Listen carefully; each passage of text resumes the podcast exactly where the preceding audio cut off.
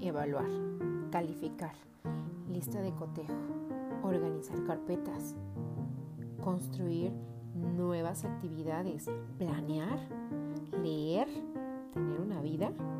¿Es posible? ¿Soy maestro o qué soy? ¿O soy un robot? ¿Sí? No sé.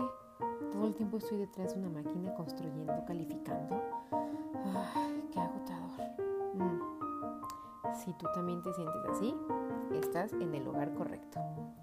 En este podcast te hablaré de algunos recursos que te ayudarán a potenciar tu labor como docente. Hablaremos de planeación, evaluación y diversos temas que te fortalecerán a ti y también a mí. Bienvenidos.